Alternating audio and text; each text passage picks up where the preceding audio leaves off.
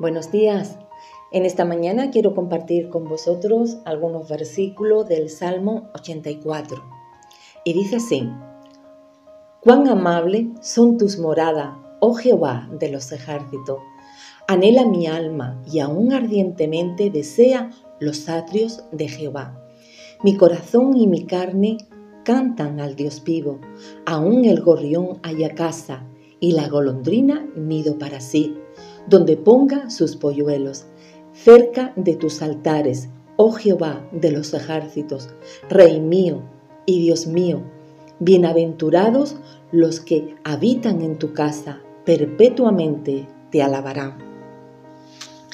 El salmista encuentra hermosos los atrios del templo, no por sus virtudes arquitectónicas, sino porque Dios está allí. El salmista es muy consciente de que los anhelos más profundos de su corazón no quedaba satisfecho por, por creer en una fuerza divina, lejana e impersonal, sino solo por un Dios viviente, donde su presencia es viva, real y personal. Y nosotros somos como el salmista, extrañamos estar en la presencia de Dios.